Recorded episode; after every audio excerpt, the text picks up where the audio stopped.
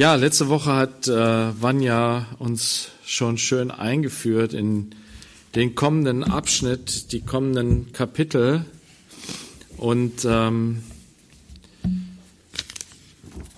es sind solche Kapitel, die, wenn wir sie so lesen, wenn wir so unsere Bibel durchlesen, Stück für Stück, wenn wir an diese Stellen kommen, dann denken wir so, oh, ja, ja, weiter. Aber wie gesagt, Gott nimmt sich Zeit, diese Dinge zu beschreiben, zu schreiben, zu beschreiben. Und er möchte uns ähm, ja diese Dinge vor Augen führen. Ähm, er möchte uns einen Eindruck geben. Und es ist oft unser Mangel an Vorstellungsvermögen, der uns daran hindert, diese Verse auch in ein Bild umzusetzen. Da gibt es dann aber immer auch schöne Bilder, die wir uns in Bibellexika oder so weiter uns vor Augen führen können. Das sind natürlich immer nur irgendwie Annäherungen an das, was dann da beschrieben ist.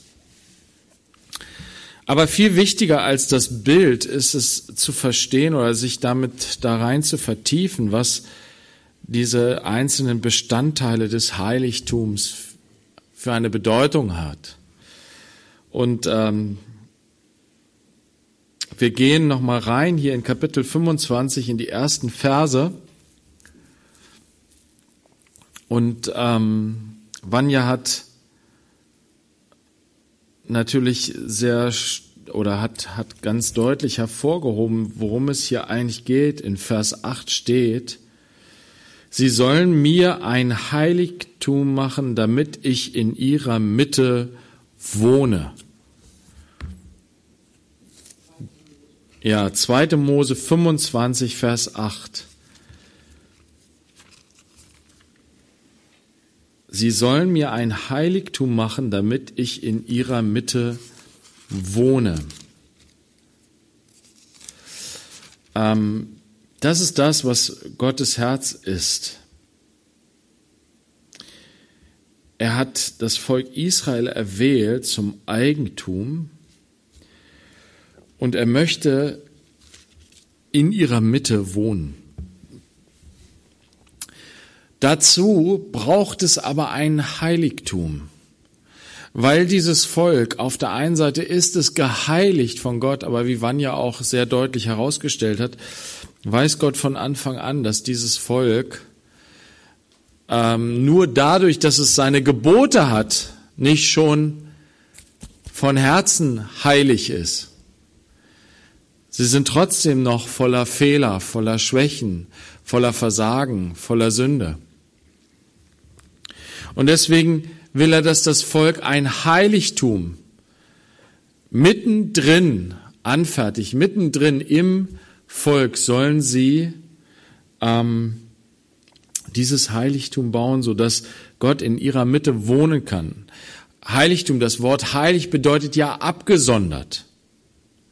Na, und das scheint sich zu widersprechen. Auf der einen Seite ein Ort der Absonderung, wo Gott besonders sein kann, abgesondert von der, dem sündigen Volk. Andererseits will Gott aber mittendrin im Volk wohnen. Und später im vierten Buch Mose sehen wir dann, wie, wie der Aufbau des, ähm, des Zeltlagers oder des Lagers des Volkes Israel ist. Dass nämlich die Bundeslade und das, ähm, das Heiligtum mittendrin in der Mitte des Volkes ist. Das ganze Volk drumherum angeordnet.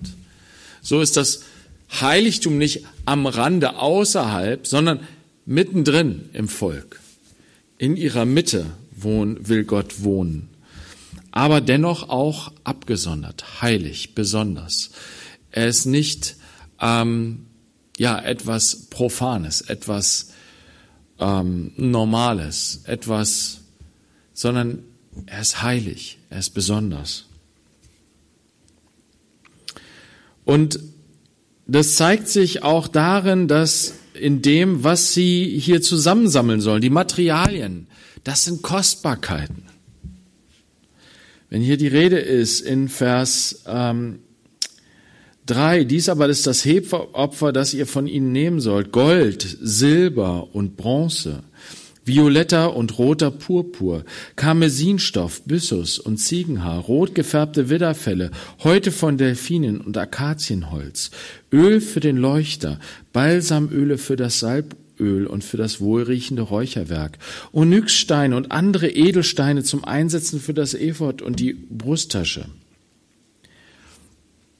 Die kostbarsten Stoffe, die kostbarsten Materialien sollen verwendet werden für dieses Heiligtum. Wenn du dir vorstellst, dass du ähm, in deinem Garten ein Haus für Gott, ein, eine, ein kleines Haus für Gott bauen würdest. Na, du würdest es ja nicht bauen wie so eine, so eine, so eine Bretterbude irgendwie, sondern du würdest auch das Schönste dafür nehmen, um Gott die Ehre damit zu geben. Oder einen Raum, den du schmücken willst, na, den du fertig machst. Vielleicht einen Gebetsraum, den du dir einrichtest in deiner Wohnung, wo du sagst, da will ich Gott begegnen. Den wirst du nicht irgendwie ähm, total, na, das wird nicht die Abstellkammer sein, sondern du willst, dass es ein schöner Raum ist, der Gott angemessen ist, der deine Wertschätzung Gott gegenüber zeigt. Und Gott will deutlich machen, dass, dass das Heiligtum, was sein Volk anfertigt, das soll den Wert widerspiegeln, den dieses, dieses Volk dem ihrem Gott entgegenbringt. Also sie sollen Kostbarkeiten zusammensammeln. Und wie Vanya gesagt hat, diese Kostbarkeiten, die müssen Sie sich jetzt nicht vom Munde absparen. Ne? Die müssen Sie, Sie müssen jetzt nicht, wenn, wenn du nach Indien gehst, ne? es ist schon krass. Du gehst durch diese armen Dörfer, diese krassen Lehmhüttendörfer, und dann steht am Eingang des Dorfes ein wunderschön bemaltes festes Haus. Ähm, das ist ein Tempel. Die Hütten sind alle echt total ähm, fast ähm, brechen fast zusammen, ne? Und ähm, wirklich schlicht und einfach und wirklich, ähm, aber dann dieser Tempel, ne? Der ist herrlich. Und die die Menschen, sie, sie opfern ihren Göttern von dem, was sie eigentlich gar nicht haben. Gott ist aber anders. Er hat sein Volk reich beschenkt, als er sie herausgeführt hat aus Ägypten. Sie sind mit reicher Beute aus Ägypten herausgekommen. Und das heißt, sie waren reich gesegnet. Und Gott hat sie nur aufgefordert, von dem Reichtum, den er ihnen geschenkt hat, etwas zu geben, um dieses Heiligtum zu bauen.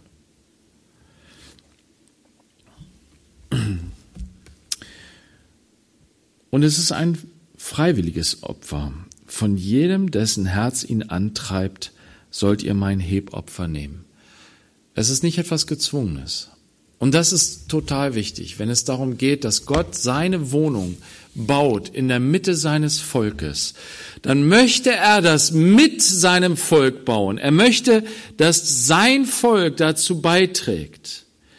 Ähm, das ist das Spannende. Gott hat seinen Sohn gesandt und er hat seinen, er hat seinem Sohn einen Leib gegeben und Jesus hat diesen Leib als den Tempel bezeichnet gesagt, reiß diesen Tempel nieder und ich werde ihn in drei Tagen wieder aufrichten. Sein Leben war das Heiligtum Gottes. Der Heilige Geist wohnte in ihm. Er hat sein Leben, diese kostbaren Jahre, na, diese wenigen Jahre, die wir hier auf dieser Erde haben als Menschen.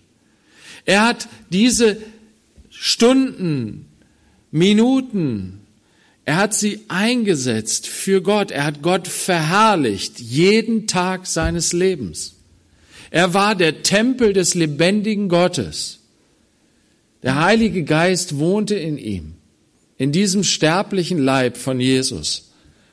Er hat ihn selbst als den Tempel bezeichnet, der niedergerissen wird, aber der wieder aufgerichtet wird. Seine Auferstehung. Aber dann offenbart er durch den Heiligen Geist den Aposteln in den Briefen, dass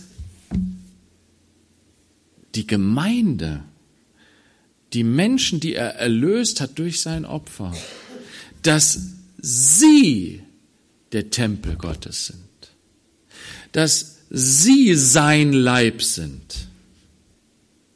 Durch seinen Geist. Sein Geist wohnt mitten in uns, unter uns. Wir sind der Tempel. Wir sind das Heiligtum. Und so ist es auch hier. Gott ruft die, das Volk Israel auf und sagt, ihr bringt das, was ihr habt. Und zwar freiwillig, von Herzen. Nicht gezwungen. Gott möchte in der Mitte seines Volkes wohnen und Gemeinschaft mit ihm haben, nicht auf einer Basis von Zwang und Druck, sondern in Freiheit, in der Liebe. Aus Liebe soll es geschehen. Dieses Heiligtum soll ihm gebaut werden aus Liebe. Und so ruft er das Volk auf und sagt, gebt das, was ihr geben möchtet, was ihr euch im Herzen vornehmt, das gebt. Und damit wird dann der Tempel gebaut. Und das hat Vanya ja so schön schon im Vorgriff gezeigt, dass das dann darauf hinausläuft, dass die so viel geben, dass am Ende viel zu viel da ist und die sagen müssen, stopp, stopp, stopp, mehr gibt's jetzt nicht, mehr, mehr bringt bitte nicht noch mehr. Wir wissen gar nicht, wohin mit dem ganzen Zeug. Das Volk war so dankbar darüber. Es war so froh darüber, dass sie Gott dieses Heiligtum bauen durften, weil sie abgefallen waren und Gott ihnen Vergebung und Gnade geschenkt hat. Und ähm, das ist das, was Gott auch möchte von uns. Wie gesagt, Jesus hat sein Leben freiwillig hingegeben. Lass uns mal aufschlagen, Johannes 10.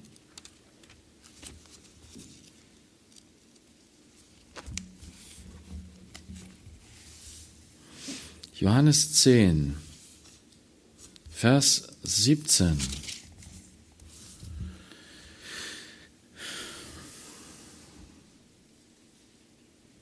Johannes 10, Vers 17, da steht, darum liebt mich der Vater, weil ich mein Leben lasse, um es wiederzunehmen. Niemand nimmt es von mir, sondern ich lasse es von mir selbst. Ich habe Vollmacht, es zu lassen und habe Vollmacht, es wiederzunehmen. Der Vater liebt den Sohn, weil er bereit ist, sein Leben hinzugeben. Und Gott hat ihm auch die Vollmacht gegeben, es auch wiederzunehmen. Aber erstmal muss er es loslassen, um es dann wieder zu empfangen. Und so sagt er es seinen Jüngern auch, so sagt er es dir und mir auch. Er sagt, wenn du dein Leben versuchst zu gewinnen, wenn du versuchst dein Leben festzuhalten, dann wirst du es verlieren. Wenn du aber diesen Schritt gehst und es loslässt im Vertrauen auf Gott, um Jesu willen, um der Liebe willen, gibst du von dem Reichtum, der dir gegeben ist, gibst du das Leben, was dir gegeben worden ist, schenkst es her, um Gott zu verherrlichen, dann wirst du es gewinnen.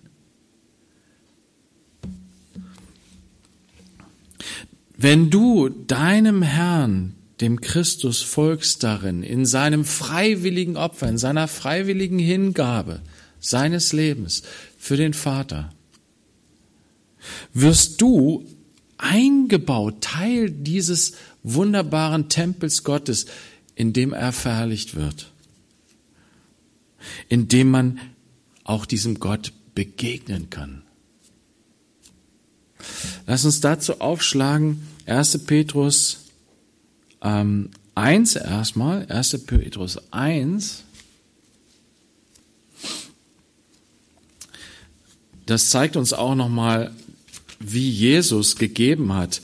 Er hat nämlich etwas unglaublich Kostbares gegeben, um den Tempel Gottes zu bauen, um das Heiligtum Gottes zu bauen, hat er unheimlich, etwas unheimlich Kostbares gegeben. Hier wird es uns gesagt in 1. Petrus 1, Vers 18. Denn ihr wisst, dass ihr nicht mit vergänglichen Dingen, mit Silber oder Gold erlöst worden seid von eurem eitlen, von den Vätern überlieferten Wandel, sondern mit dem kostbaren Blut Christi als eines Lammes ohne Fehler und ohne Flecken. Um diesen Tempel zu bauen, hat Christus sozusagen das erste Opfer gegeben, hat das, ähm, hat sein Leben gegeben. Ja, er hat sein kostbares Blut dafür gegeben. Viel kostbarer als alle Kostbarkeiten, die die Israeliten zusammensammeln. Viel kostbarer als alle Herrlichkeit dieser Welt, wo du Gebäude bauen kannst, eine wunderbare Kirche, die Kirchen in dieser Welt, ne? kostbare Gebäude mit kostbaren Gegenständen, Kunstgegenständen. So viel, was Menschen da hineingesetzt haben, um große Heiligtümer für Gott zu bauen. Was hat Christus gegeben? Er hat etwas gegeben, was noch viel kostbarer ist. Sein Blut hat er vergossen.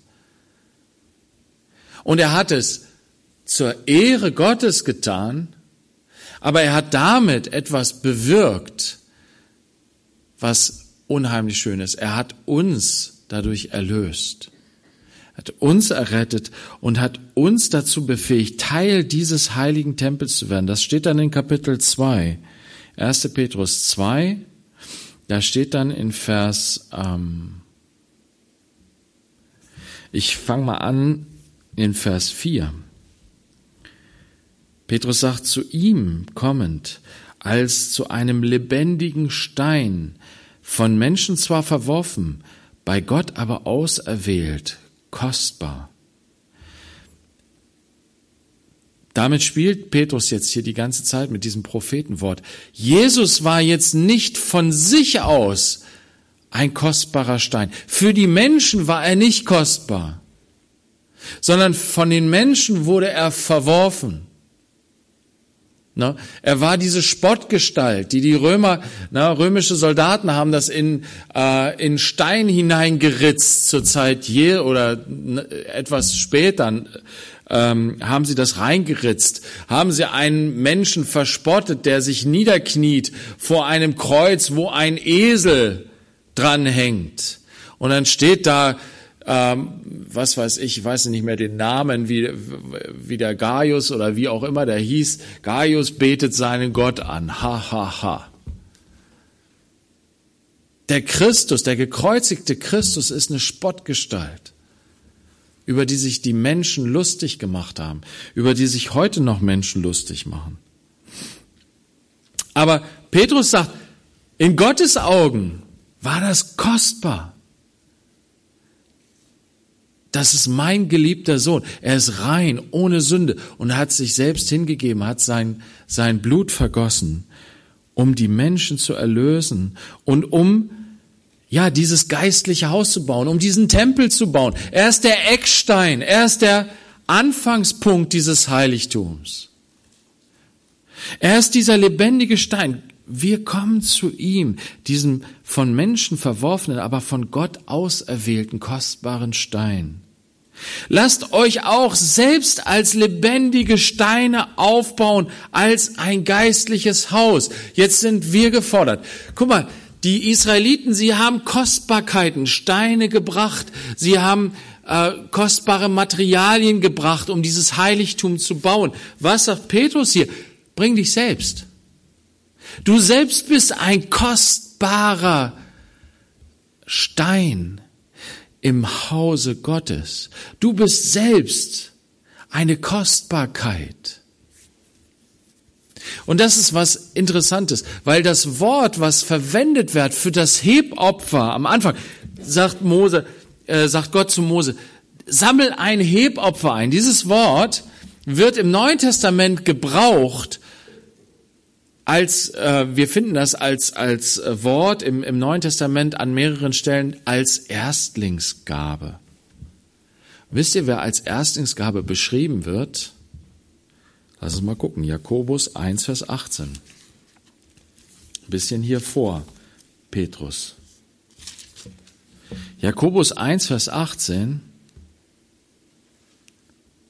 Da steht, Gott hat nach seinem Willen uns durch das Wort der Wahrheit geboren, damit wir eine Art Erstlingsfrucht seiner Geschöpfe sind. Wir sind diese Gabe. Wir sind diese Opfergabe. Paulus sagt es in ähm, 2. Korinther 8. Setz dich mal hin, bitte. Wir können nachher nochmal drüber sprechen. 2. Korinther 8. Können wir gerne hinterher nochmal besprechen. 2. Korinther 8. Da heißt es,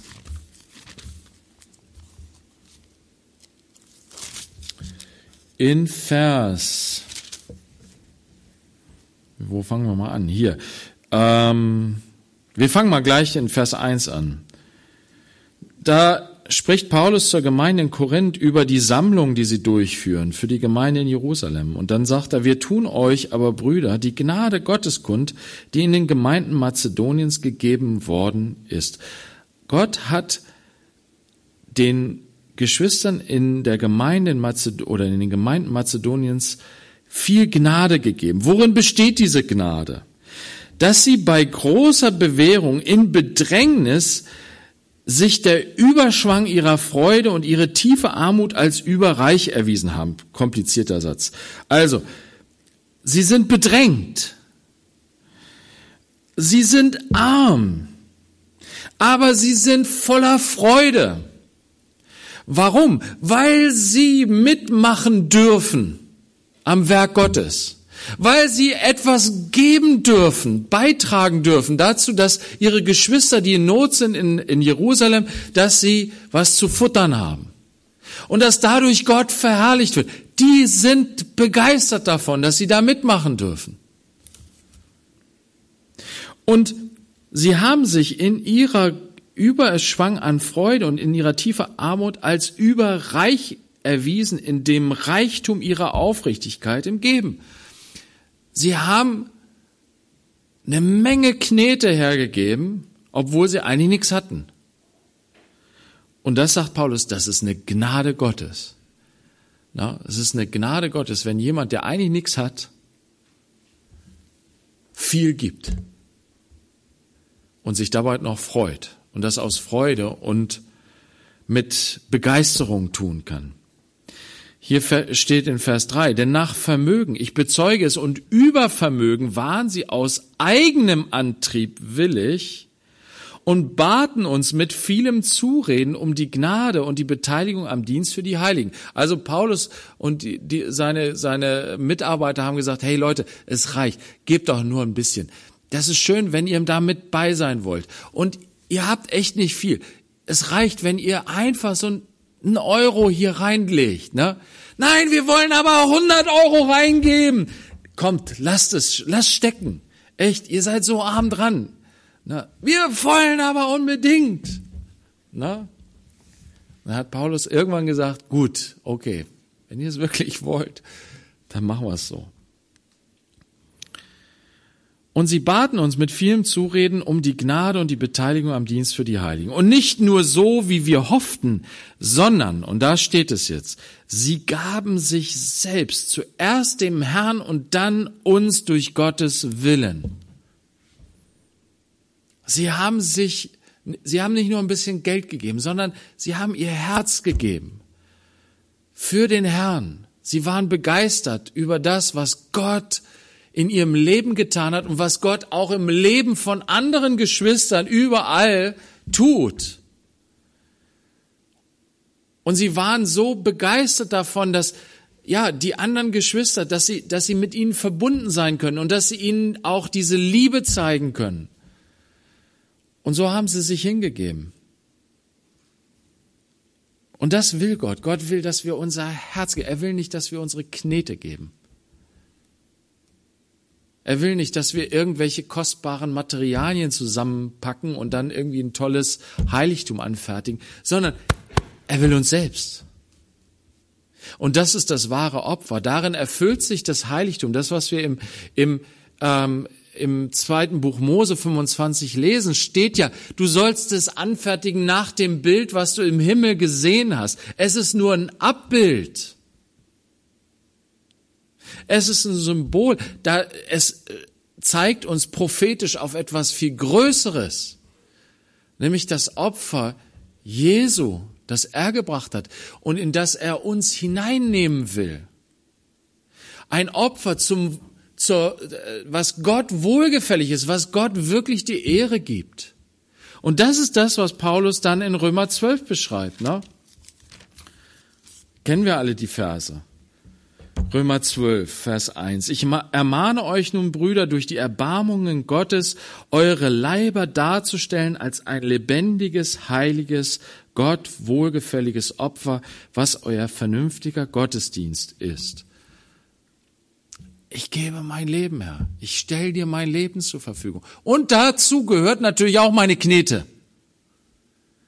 Die ist davon nicht ausgenommen. Ja, ich gebe dir mein Leben, aber meine Knete, die behalte ich für mich. So funktioniert's nicht. Aber Gott will nicht deine Knete, sondern er will dein Herz. Denn deine Knete ist vielleicht einiges wert, aber dein Herz ist eine große Kostbarkeit. Und Gott wünscht sich in diesem Herzen zu wohnen durch seinen Geist. Er möchte in in, in dir, in deiner Mitte sozusagen, in deiner Lebensmitte wohnen. Er möchte in unserer Lebensmitte wohnen, nicht irgendwo am Rande. Nicht so ein heiliger Ort, den man irgendwann aufsucht. Nein, es ist ein Wanderheiligtum, werden wir sehen, das man mit sich rumschleppt. Na, die Israeliten haben das mit sich rumgeschleppt. Die sind nicht an, mussten nicht zu einem Ort hin pilgern, dann haben sie dort ihre heiligen Erfahrungen gemacht, einmal im Jahr, sind dann wieder weggegangen. Nein, Gott wohnte in ihrer Mitte und dort, wo ihn, er hat sie dann hingeführt, wo sie hingehen sollten. Sie sind mit ihm durch die Gegend gedackelt und er war in ihrer Mitte die ganze Zeit. Und so wohnt Gott in unserer Mitte. Wir, seine Kinder, haben seinen Heiligen Geist empfangen. Er wohnt in uns. Er wohnt in unserer Mitte als seine Kinder, als sein, sein Leib. So bauen wir den Tempel Gottes. Okay. So, jetzt gehen wir nochmal zurück in erste, äh, 2. Mose 25. Und wir lesen, in Vers 10. So sollen sie nun eine Lade aus Akazienholz machen. Zweieinhalb Ellen sei ihre Länge, anderthalb Ellen ihre Breite und anderthalb Ellen ihre Höhe. Die sollst du mit reinem Gold überziehen, von innen und außen sollst du sie überziehen und auf ihr ringsum eine goldene Kante anbringen. Gieße für sie auch vier goldene Ringe und befestige sie an ihren vier Füßen, und zwar zwei Ringe an ihrer einen Längsseite und zwei Ringe an ihrer anderen Längsseite. Und du sollst Stangen aus Akazienholz anfertigen und sie mit Gold überziehen. Diese Stangen stecke in die Ringe an den Seiten der Lade, damit man die Lade mit ihnen tragen kann. Die Stangen sollen in den Ringen der Lade bleiben, sie dürfen nicht von ihr entfernt werden. In der Lade aber lege das Zeugnis, das ich dir geben werde. Er fängt an mit der Lade im Heiligtum. Und die steht im Allerheiligsten. Das heißt, Gott fängt mit dem Zentrum an.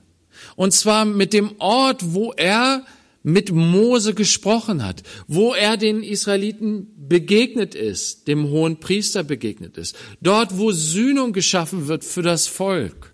Dort, wo die Zeugnisse des Bundes, den er geschlossen hat mit Israel, verwahrt werden. Er fängt mit dem Zentrum an. Das Heiligtum ist nicht etwas Äußerliches. Es geht um das Zentrum, um das Innerste. Er fängt mit dem Zentrum an. Die Lade, was ist das für ein komisches Wort? Ähm, eigentlich heißt es einfach Kasten. Das ist eine Kiste. Das Wort Kiste und Kasten ist aber zu profan. Da muss man lieber Lade schreiben. Ähm, es ist eine Kiste aus Akazienholz. Was ist Akazienholz? Ich weiß nicht, wer sich mit Holz auskennt. Die Akazie zählt zu den Mimosengewächsen und ist in Australien, Europa, Amerika und Afrika heimisch, also weit verbreitet. Das Holz der Akazie, ich habe hier irgendwo äh, den Spruch gefunden, hart, härter Akazie.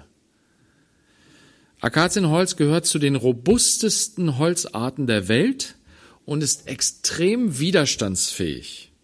Aufgrund dieser und weiterer positiver Eigenschaften wird Akazienholz besonders gern zur Herstellung verschiedenster Möbelstücke verwendet. Bis heute. Es existieren mehr als tausend verschiedene Unterarten der Akazie. Holz der Akazie erscheint daher in den unterschiedlichsten Farbgebungen. Akazien besitzen ein unregelmäßiges Holzmuster. Akazie ist selten ein Baum, sondern eher Sträucher, die auch mit Dornen besetzt sein können. Bezüglich der Holzhärtegrade ist die Akazie ganz weit vorne. Allerdings ist Akazienholz zwar extrem hart, aber gleichzeitig außergewöhnlich biegsam. Spannend. Deshalb verzieht es sich weniger als andere Hölzer und neigt kaum zu Rissen. Also, Gott ist nicht doof. Er sagt nicht, nimm irgendein Holz, was du findest, sondern nimm Akazienholz. Er weiß ja, was er geschaffen hat. Ne? Nimm das beste Holz. Da kannst du wirklich eine gute, eine gute Truhe draus machen. Die langlebig ist. Ne? Das Holz gilt als sehr langlebig. Auch Pilze und Insekten haben keine Chance, weshalb das Holz auch im Außenbereich gerne äh, verwendet werden kann. In seiner Dichte übertrifft Akazienholz sogar noch das allzeit beliebte Eichenholz.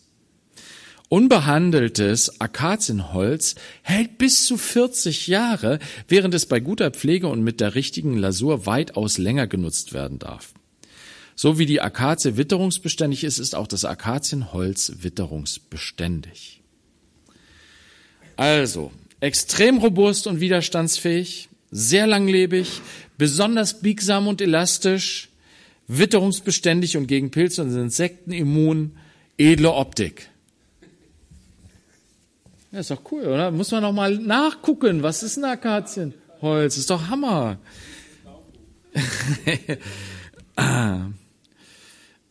Wie bei allen Holzarten sind Eigenschaften und Verwendung eng verknüpft. Während Akazienholz früher für den Bau von Schiffen oder Brücken verwendet wurde, dient es heute zur Herstellung der Akazienmöbel massiv. Allerdings ist Akazienholz schwer filigran zu bearbeiten aufgrund des extremen Härtegrades des Holzes. Deshalb haben Möbel aus Akazienholz einen geradlinigen und schnörkellosen Stil. Das Holz fühlt sich gut an und kann für Akazienholzmöbel entweder glatt oder strukturiert verarbeitet sein. Also, schön, ne? Hat sich Gott doch was Gutes ausgedacht. Nimm Akazienholz für die Truhe. Das ist beständig. Das ist hart. Widerstandsfähig. Gott, Gott nimmt diese Schatztruhe und es ist nicht etwas Vergängliches, sondern es ist beständig. Es bleibt. Und dann soll es bearbeitet werden. Über, ein Überzug soll da drauf gemacht werden, und zwar aus Gold. Gold zeigt an, dass es wertvoll ist, kostbar. Es ist ein Ausdruck von Reichtum. Ja, es ist auch ähm, es, es hat auch was mit Licht zu tun, Sonnenlicht. Na, ähm, wir werden sehen, dass, dass diese Truhe in der Dunkelheit steht, dass dann aber da ein Leuchter ist, der alles erleuchtet. Und wenn du einen Leuchter hast und die Wände und die Gegenstände sind golden bemalt, dann leuchtet es. Es hat also etwas mit Licht zu tun. Wie gesagt, Gold ähm, hat eine Wertbeständigkeit. Deswegen, äh, wenn du äh, irgendwie eine Menge Geld hast, dann versuchst du irgendwie in Gold dein Geld anzulegen, ne? weil das ist beständig, wertbeständig. Gold wird auch gerne in Beziehung gesetzt symbolisch zur Weisheit und ist natürlich ein Ausdruck von Reichtum und Überlegenheit. Und all das ist symbolisch in dieser Truhe, die im Zentrum des Heiligtums steht. Und hier steht, dass, dass, dass ähm, diese, diese Truhe nicht nur von außen, sondern auch von innen mit Gold überzogen sein soll. Und das ist wichtig. Wisst ihr, ähm, Jesus hat einmal gesprochen über die weiß getünchten Gräber die von außen schön anzusehen sind, aber innen voller Moder sind. So ist die Truhe, die Schatztruhe Gottes nicht. In seinem Heiligtum steht eine Schatztruhe, die außen und innen herrlich ist. Und schön und reich und kostbar. Die Tragestangen sind angebracht. Und sie bleiben dort. Also, wenn das Volk Israel loszieht und das Heiligtum zusammenpackt, dann wird da nicht irgendwann ein Levit stehen und sagen, äh, wo sind eigentlich die Tragestangen? So, ne? Nein, die sind da. Die bleiben da. Es kann gleich losgehen. Das, die Lade kann sofort in die Hand genommen werden und getragen werden. Deswegen müssen die Tragestangen dort bleiben. Sie sind auch aus Akazienholz und mit Gold überzogen. Ähm, was war in dieser Truhe drin, in dieser Schatztruhe? Nach Hebräer 9, Vers 4 lesen wir, dass dort drin ein, ähm, wie es auch in 2. Mose 16 heißt, ein, ein bisschen von dem Manna aufgehoben wurde. Als Erinnerung daran, dass Gott das Volk 40 Jahre lang versorgt hat in der Wüste mit diesem wunderbaren Himmelsbrot. Aber noch mehr als ein prophetisches Zeugnis auf den bezogen, der das Brot des Himmels ist. Wie Jesus sagt, eure Väter haben das Manna gegessen, aber ich werde euch das wahre Brot des Himmels geben. Das bin nämlich ich selbst. Was war noch in dieser Truhe? In dieser Truhe war auch der Stab von Aaron als Beweis der Vollmacht Aarons, dass er und Vollmacht und Erwählung Aarons, dass er der Priester, der hohe Priester Israels sein sollte. Und dieser Stab der ähm, Erwählung, Berufung und der ähm, Vollmacht er deutet auch, er erinnert auch daran an den hohen Priester Gottes, der kommen wird und sein Leben als Opfer darbringen wird, um Gott zu verherrlichen. Der hohe Priester nach der Ordnung Melchisedeks, wie es in Hebräer heißt, Jesus. Und was war noch in dieser Truhe drin? Die Tafeln des Zeugnisses, die zehn Gebote. Sie sind im Innern dieser Truhe. Wisst ihr, und so so im Innersten des Heiligtums, im Innersten meines Heiligtums. Na, Paulus sagt, auf unser Herz geschrieben, auf fleischerne Herzen geschrieben, durch den Geist Gottes. Ist das Zeugnis Gottes hineingeschrieben in uns, durch seinen Geist. Ist nicht auf ein Stein, eine steinerne Tafel, die ich in mir trage, sondern es ist mein Herz, dass ich die Liebe Gottes in mir trage. Die Liebe, die Gott zu mir hat. Ich bin der Herr. Ich habe dich aus dem Sklavenhaus aus Ägypten herausgeholt. Das ist seine Liebe zu mir. Und dann, du sollst deinen Gott lieben von ganzem Herzen Das ist der Ausdruck der ersten Gebote, worum es eigentlich geht. Die, die mich lieben, meine Gebote halten. Es ist die Liebe Gottes, die ausgegossen ist in mein Herz und hineingeschrieben hat, ich will, Vater, ich will dich zurücklieben, so wie du mich geliebt hast.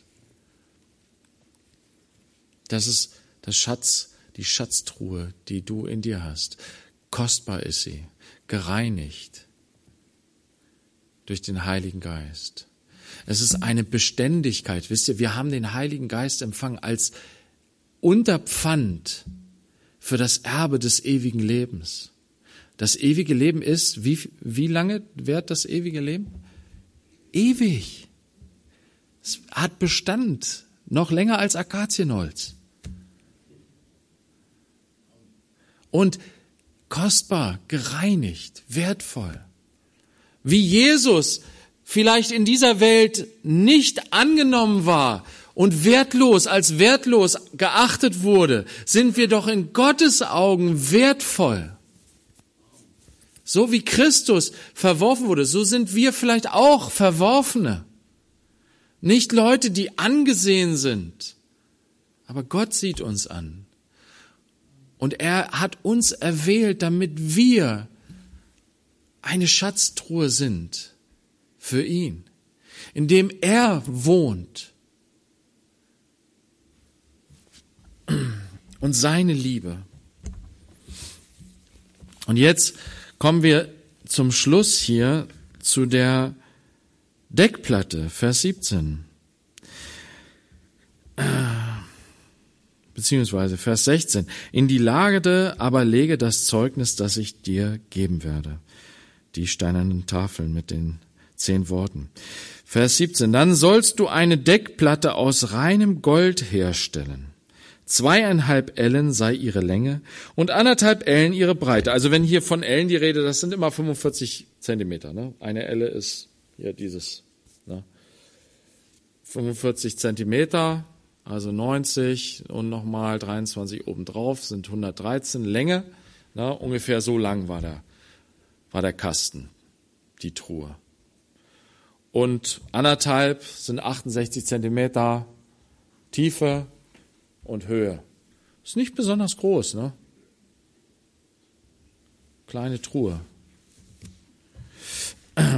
Und die Deckplatte ist bedeckt die, die, die, die äh, den ganzen oberen Teil.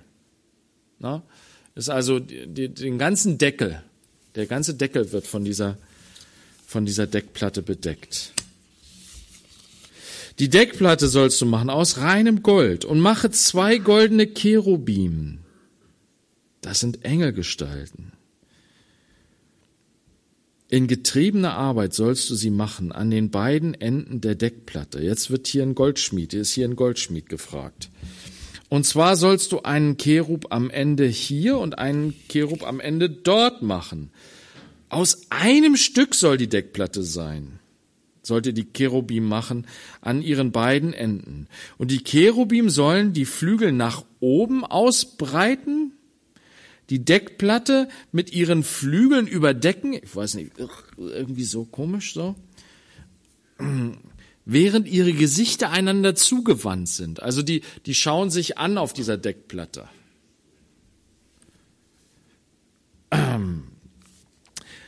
Der, der Deckplatte sollen die Gesichter der Cherubim zugewandt sein. Lege die Deckplatte oben auf die Lade, in die Lade aber sollst du das Zeugnis legen, das ich dir geben werde.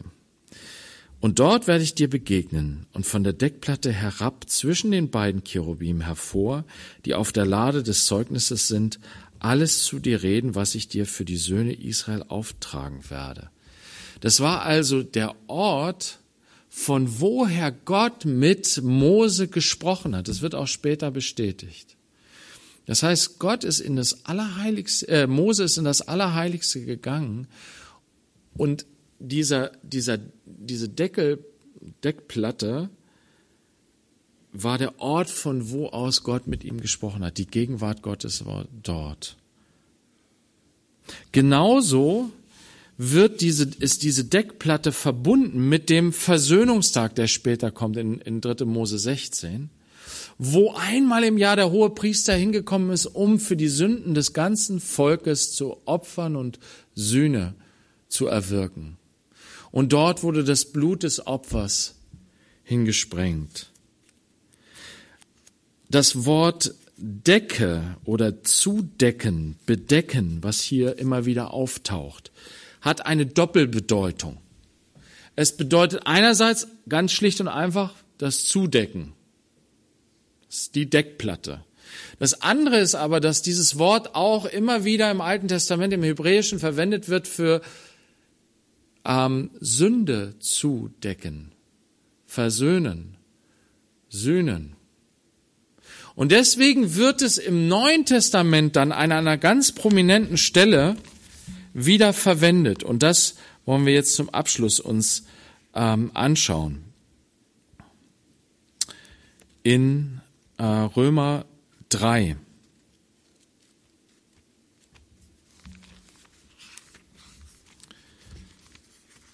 Römer 3.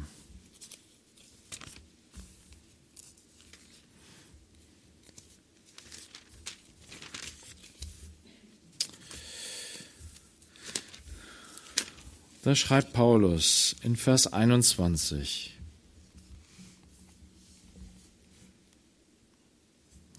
Nee, Vers 20 lesen wir. Aus Gesetzeswerken wird kein Fleisch vor Gott gerechtfertigt werden. Denn durchs Gesetz kommt lediglich die Erkenntnis der Sünde. Oder immerhin, wie auch immer. Also es kommt Erkenntnis der Sünde mehr aber auch nicht. Jetzt aber ist ohne Gesetz Gottes Gerechtigkeit offenbart worden. Bezeugt durch das Gesetz und die Propheten. Hier wird das Gesetz in zwei verschiedenen ähm, Bedeutungen angewandt, das Wort. Ohne das Gesetz ist Gottes Gerechtigkeit offenbart worden.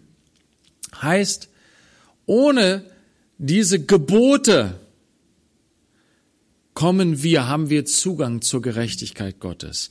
Nicht auf dem Weg der Erfüllung und des Haltens von Geboten.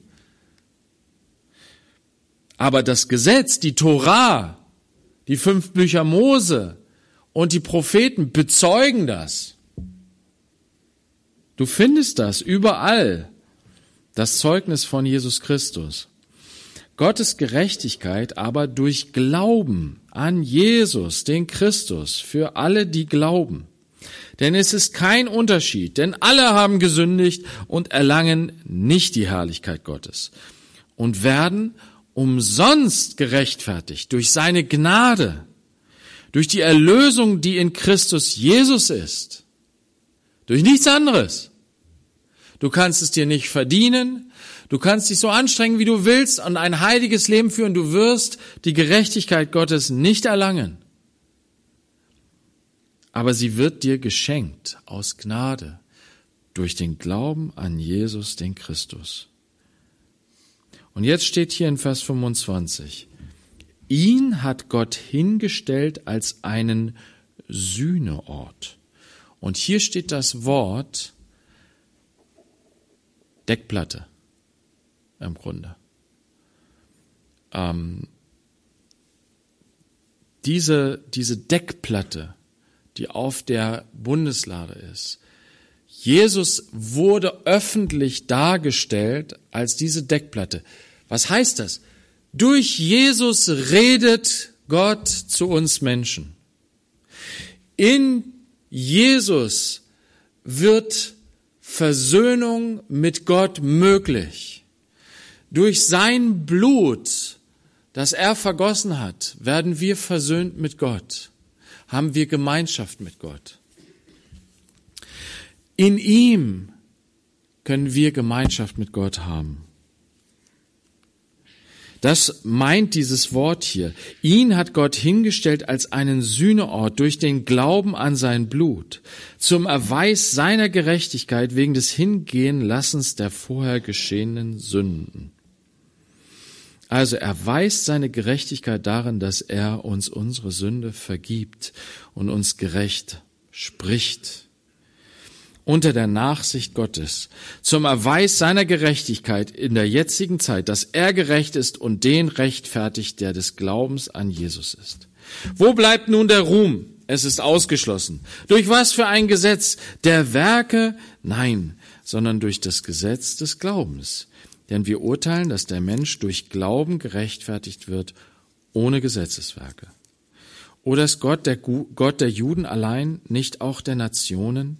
Ja, auch der Nationen, denn Gott ist einer. So hat er uns alle gerecht gemacht und hat sich selbst ein Heiligtum errichtet in uns, unter uns, in unserer Mitte. Er möchte, dass wir als sein Leib ihn verherrlichen, dass wir ihn ehren. Er möchte, dass unsere Herzen eine Schatztruhe, unsere Herzen Schatztruhen sind, in denen ähm, wir ihn ja heilig halten. Und er möchte, dass wir ihm in Jesus suchen und begegnen und ihn hören.